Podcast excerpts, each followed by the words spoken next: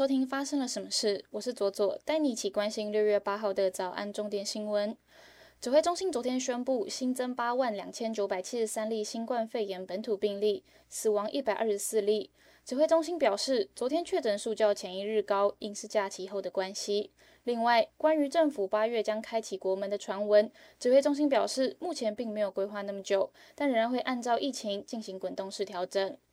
对于近期争议不断的殡仪馆火化时间议题，陈世忠表示，并没有规定时间，但为了避免染疫风险，所以要求快速进行火化。行政院人事行政总处公布二零二三年的行事历，其中春节放假十天，清明年假五天，和平纪念日、端午节、国庆日都是四天，敬请想排假的朋友早日安排计划。第三十三届金曲奖颁奖典礼七月二日移师高雄巨蛋举行，将由罗时峰担任典礼主持人。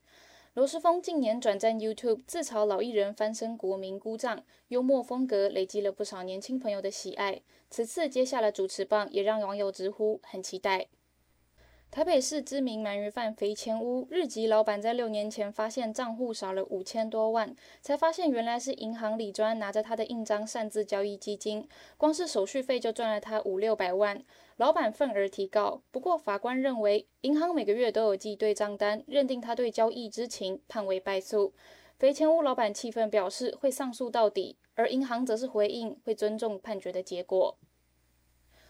国立基隆高中弱势学生唐于田，曾经全校集合时只有他没有口罩，因为他没有买口罩的钱。他曾经营养不良，因为他一天只能吃一个便当。学测前的时间全部陪伴在加护病房的父亲。他将所有存的奖助学金拿来支应父亲的医药费以及丧葬后事。如今他申请入学，考取了六所国立大学。受到少子化的影响，台北市松山高中传出将减少生物科老师的名额。经营了十年的生物活体教室，特色亮点课程与多元选修课程生物多样性，可能在今年就会画下句点。生物老师黄永成在脸书发声替同事抱不平，坦诚这是他在松山任教以来最难过的一天。国民党主席朱一伦在本月率团出访美国，第一站抵达美西后转赴美东。此次朱一伦访美，各界关注的焦点是他抛出的国民党亲美以及反共的论述。当被问及有关九二共识的立场，他表示，九二共识是两岸双方建设性、创造性模糊，是没有共识的共识。他解释，这与美国的一中政策相似。国际方面，中国国务院发表未成年人纹身治理工作办法。禁止向未成年人提供纹身服务，其中的具体要求包括：父母或监护人不得放任未成年人纹身；企业、组织和个人不得向未成年人提供纹身服务。如果有违反规定，将会受到惩罚，并表示这一做法是为了保护未成年人的身心健康。在微博上，相关的话题浏览量已经超过了三千万，许多网友对于。此举动表示支持，但也有人指出不应该漠视个性表达，应该允许监护人同意下的个人选择。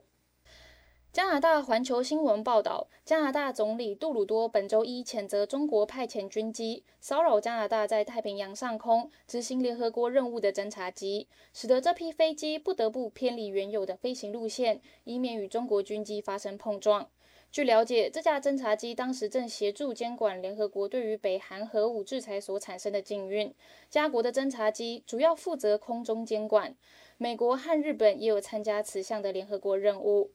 中国外交部则回应，加国军机以执行联合国安理会决议为借口侦查并挑衅，危害中国国安，引发的一切严重后果由加方自行负担。特斯拉执行长伊隆·马斯克六日由律师代表向推特公司发出了一封威胁信，声称如果推特未能提供垃圾邮件和假账号的数据，马斯克可能会放弃四百四十亿美元的收购案。这是马斯克第一次以书面的形式威胁要放弃这笔交易，而不仅只是在推特平台上面发布消息。学者认为，马斯克实际上在做的是个相当聪明、摆脱收购协议的尝试。最近几个月，生菜在澳洲当地价格飙涨了百分之三百。为了抵抗生菜的供应不足，快餐巨头肯德基的澳洲分部下令店内的汉堡和卷饼全面加入了高丽菜。肯德基告诉消费者，如果那不是你的菜，只要在点餐的时候选择克制化，然后选不加生菜即可。消费者则不满地说，用高丽菜来代替生菜这件事情实在是一个很奇怪的做法。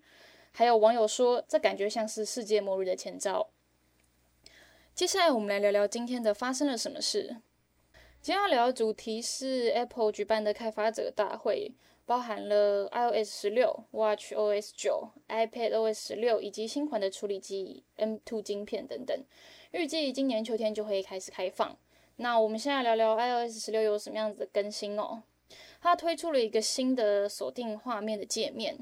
也变得更个人化，可以自由选择在这个画面要放的小工具，只要长按就可以进入呃个人化的设置，而且不论是时间啊、色彩呀、背景啊、字形都可以自由的更改。那照片也可以随心所欲的移动，也可以在锁定的画面上面放行事历呀、天气呀、日期呀，呃，像是电池电量、闹钟时序等等。然后它还在锁定画面新增了一个功能哦，叫做即时动态。